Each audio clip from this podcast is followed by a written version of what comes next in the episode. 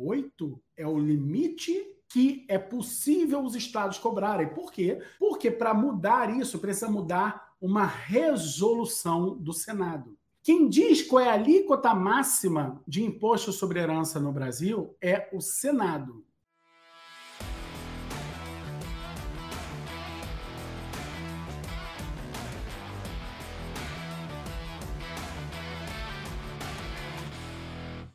Então veja, quando você elege um presidente da República, você não está elegendo um ser humano. E se você acha que você está elegendo um ser humano, você está dando um aval para todo um grupo para todo um conjunto de pessoas e para uma ideologia que eu espero que você concorde. Porque se você não concorda, você não está elegendo um ser humano, você está elegendo uma, um pensamento ideológico que vai guiar o, o país dali em diante. E baseado na leitura do pensamento ideológico da esquerda brasileira, que chegou ao poder agora no governo Lula, eu fiz essas análises algumas semanas atrás. Vamos, vamos então buscar um pouco dessa informação? Vamos lá. Thomas, traz para mim o Haddad aqui no Roda Viva. Vamos lá, vamos botar aqui junto pro pessoal. Vou chegar aqui pro lado você ver isso melhor. Vamos lá, bota aí. Sobre grandes heranças no Brasil, é dos mais baixos do mundo. Tô falando de grandes heranças. Tô falando de cara que tem dois apartamentos vai deixar um para cada filho. Vamos lá. É, ele estava falando que, aqui eu acho que o vídeo cortou um pedacinho, ele falou o seguinte: o imposto sobre herança no Brasil é um dos mais baixos do mundo. Vamos lá, de novo. Ó. O imposto sobre grandes heranças no Brasil é dos mais baixos do mundo. Tu foi... Pausa. Segura. Vamos lá. O imposto sobre grandes heranças no Brasil é um dos mais baixos do mundo. Primeiro, não tem, não existe imposto sobre grande herança no Brasil, tá? Existe só um imposto, imposto sobre herança. Se a herança é grande ou pequena e tudo mais, aí depende de uma, é, de uma alteração, pelo menos na norma, na legislação. Por quê? Porque o imposto sobre herança, ele é um imposto com alíquota progressiva. Tá? O que, que, é isso? Ele é um imposto que pode sim, é permitido que você cobre mais alíquota de quem tem mais. Por exemplo, no Rio de Janeiro, a menor alíquota possível é de 4%, mas a maior alíquota é de 8%. E a maior alíquota, então, deve ser para aqueles que são as grandes fortunas, as grandes heranças, como disse o Haddad. Só que no Rio de Janeiro, por exemplo, a partir de um milhão e meio de reais, já vira grande, já vira o que eles chamam de grande herança. Então, quando eles falam de grande herança, ah, não é dois apartamentos, mas dois apartamentos podem ser 10 milhões de reais, podem ser 200 mil reais. Então, não é por aí, não é a quantidade de bens imóveis, mas o valor deles.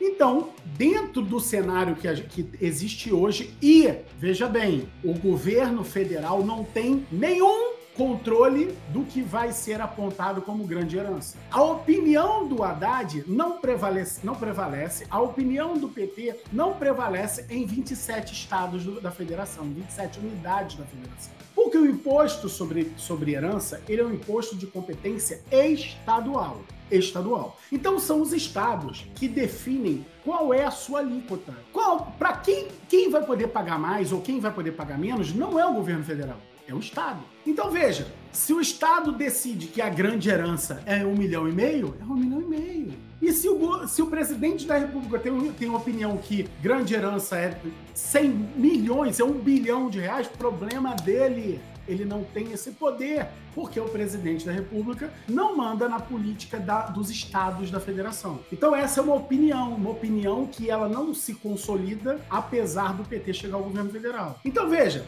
por outro lado, o Haddad tem a mais profunda razão. Ele tem total razão quando ele diz que o imposto sobre a herança no Brasil, ele é um dos mais baratos do mundo. E é verdade.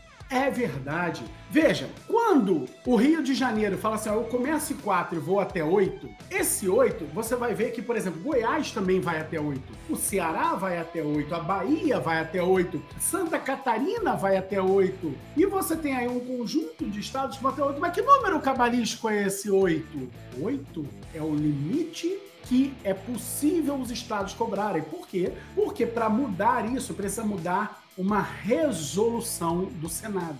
Quem diz qual é a alíquota máxima de imposto sobre herança no Brasil é o Senado. E veja, que aqui é importante você entender. Não é a partir de uma lei. Ah, passa então o Senado propõe, aí vai para vai, vai a Câmara dos Deputados, volta, vai para o presidente sancionar, se o presidente vetar, derruba ou não o veto. Não! Uma resolução não obedece esse rito do processo legislativo. Uma resolução basta ser aprovada no plenário do Senado. E pronto, acabou. Está em vigor a resolução. E pasme, hoje existe uma proposta dentro do Senado para mudar de 8% para 20%. E de que senador é essa proposta? Primeiro, deixa eu te contar uma coisa. Existe uma proposta de um, de um senador que muda para 16%. Só um senador. E esse cara tá sozinho, é um mandurinho que não faz verão. Foi a proposta do, do então senador Cid Gomes, irmão do Ciro Gomes, é, senador pelo estado do Ceará. Beleza? Aumenta para 16%, dobra ali. E existe uma segunda proposta para mudar para 20%. E essa proposta não é feita por uma andorinha só. Essa proposta é uma proposta que sai de dentro de um, de um órgão chamado Confaz, que reúne o ministro da Fazenda e todos os 27 ministros, todos os 27 secretários de Fazenda das 27 unidades da federação. Uma proposta que foi assinada por unanimidade para aumentar para 20% esse imposto. Então veja, essa proposta, ah, mas, mas essa proposta não é nova. Essa proposta é de 2015 e até hoje não passou. Ai, por que, que é tão importante? Se você quer atuar, se você quer... Primeiro eu acho o seguinte, nós advogados, muito mais do que teoria geral do Estado, a gente deveria ter ciência política dentro da faculdade de Direito. É imperioso ao advogado compreender a conjuntura nacional, pelo menos a nacional, para saber ter possibilidade, nem que seja para si, para orientar sua carreira, para ver para onde as coisas estão indo. Em 2015, em 2015, qual era o cenário que a gente vivia? Dilma acabou de ser eleita para o segundo mandato dela, uma confusão danada. Começa então o escândalo do petrolão e começa uma crise do, oriunda do setor de óleo e gás violenta no país. Violenta, de 2014 para 2015 foi uma crise pedreira, que culminou com a saída da Dilma em 2017, pode ser? 2017, né? Que veio, veio então o, o, o impeachment. E veja, nesse momento, o Senado, gente, eu, eu tô procurando uma palavra bonitinha aqui para não desgastar o vernáculo. Mas eu vou usar uma expressão que eu vou me permitir aqui a licença poética para dizer o seguinte: nesse momento o Senado tava todo cagado. Todo cagado de pombo, né?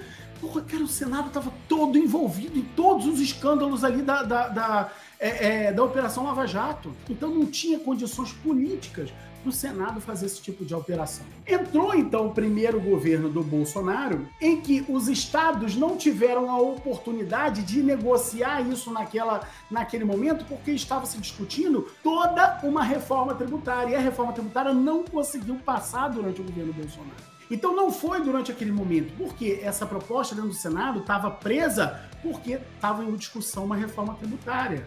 Só que essa discussão acabou. Acabou. Não vai se discutir agora uma reforma tributária proposta pelo governo anterior. Quem acha que isso vai acontecer, esquece. Essa discussão da reforma tributária acabou. Acabou. Ok? Então, esquece. Não tem. Agora, entenda qual é o cenário que nós estamos vivendo. É um cenário de vamos voltar a discutir isso. Isso já começou a ser discutido durante a campanha eleitoral. Durante a campanha eleitoral. E ganhou muito mais força logo depois que passou a campanha. Eu narrei isso aqui. E eu quero mostrar para você de que como o Haddad tem razão. Olha só isso. Esse é o imposto sobre herança no mundo. Olha isso. Na França e no Japão, esse imposto, ele, quer dizer, na França ele é de 60%. No Japão, 55%, Alemanha e Suíça, 50%. Aqui nos Estados Unidos e na Inglaterra, 40%. No Chile, nosso vizinho na América Latina, 25%.